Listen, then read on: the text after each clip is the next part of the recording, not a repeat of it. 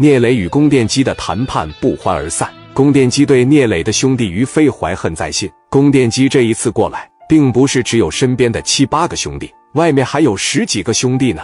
一行人上车以后，长青问宫电机上哪儿，宫电机让长青找一辆出租车带路去凯迪亚会所。宫电机记下了于飞、凯迪亚会所张峰。宫电机想砸了凯迪亚以后回莱西，等于飞找到莱西后，自己利用主场优势在收拾于飞。百事不成，宫电机把电话打给了刘永良。刘永良一直在守着电话，等宫电机的消息。电话一接通，啊，宫哥是摆了吗？宫电机说没有，一点面子也没给，而且在饭桌上把我揍了，把你给打了。刘永良心一下子凉了。刘永良说：“不是，你不是说在青岛行吗？不是说聂磊在你眼里边就是个小孩吗？这怎么突然就这样了？”宫电机说：“这个事儿现在没有时间说了，我现在上凯迪亚会所啊。”我先把聂磊兄弟的会所砸了再说。我他妈先出口气。刘永良问：“那我这边是不是得把米给他？”宫电机说：“你乐意给你就给，但是按我说一分米别给他。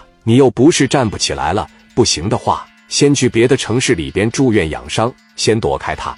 等什么时候养好了伤，卷土重来。你不能就这点出息。那三百万说给就给了，反正这是我的意思啊。怎么做那是你的事儿，我这边肯定是不行了。”我马上就到了，我先把凯迪亚砸了再说。刘永良仿佛泄了气，行了，我考虑考虑吧。放下电话，刘永良把供电机电话中所说的告诉了尹洪刚。刘永良说：“洪刚，要不然咱俩带着米先跑路呗。”尹洪刚说：“跑到啥时候是头啊？咱俩拿着两三百万去到别的地方，整一帮兄弟从头再来。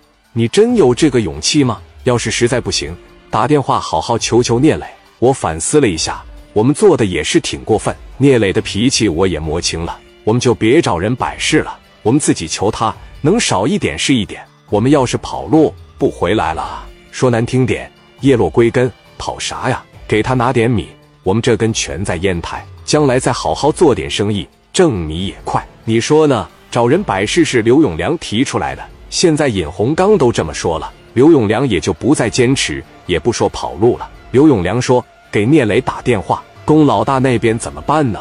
尹洪刚说：“那十万给他就给他了，不要了，解决事儿嘛。那你不让人去，他怎么能知道呢？在青岛我们也不认识其他人了，烟台的跟他也说不上话。这要是不给他拿米，跑路了，万一以后真要再落他手里边，咱俩还能活吗？把姿态放低，好好求求人家，怎么都行。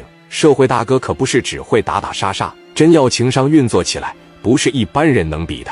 刘永良放下姿态，向聂磊求情了。刘永良说：“磊哥，莱西的供电机打电话告诉我了，百事不成功。磊哥，我知道错了，我也真的体会到了你的手段了，我也知道青岛磊哥是怎样的人了。三百万，我绝对是认赔。但是你看三百万吧，东拼西凑，可能说都得差一点。这年头挣米也不容易，我也是想过跑路，但是这么一走了之吧，我还确实舍不得。”磊哥，你高抬贵手，放兄弟一马，也放大刚一把，行不行？我俩以后好好的在烟台做点生意，等有条件了，我再给你拿米。我先给你拿一百万，行不行？一下拿三百万确实是有点费劲，我是卖房子卖车也凑不上了。磊哥，就求求你高抬贵手啊，给咱俩放了吧，也给咱俩个机会。聂磊问：想通了，不找人摆事了？刘永良说：想通了，不找人摆了。再说了，找谁也摆不了。刚才我俩也说了，以后磊哥来到烟台有啥事儿，我俩能办的绝对办。还有啊，我这边也想好了，我会尽我的能力给洪刚打的那个小孩买套房子，行吗？苹果园那边该怎么赔怎么赔，咱们一切按照人家要求来，好吧？聂磊问到：“给孩子买套房了？”刘永良说：“必须给孩子买套房子。”聂磊说：“那你这么的吧，你这边商量好了之后。”尹洪刚，不管是坐轮椅也好，你拿担架抬着他也好，上青岛过来一趟，好好的给人家道歉，求得人家的原谅。人家是扇你们，是骂你们，是踢你们，就都受着得了，直到人家气撒了为止，然后再给人家拿一百万。青岛这边房子也没多少钱。刘永良说：“那行，那老百姓打我两下子，他也不能打死我。你看我给你拿多少呢？”聂磊说：“我这一份就不要了，我也不缺你这个米。”我也不一定非得把你逼死。说实话，你要是他妈光打大人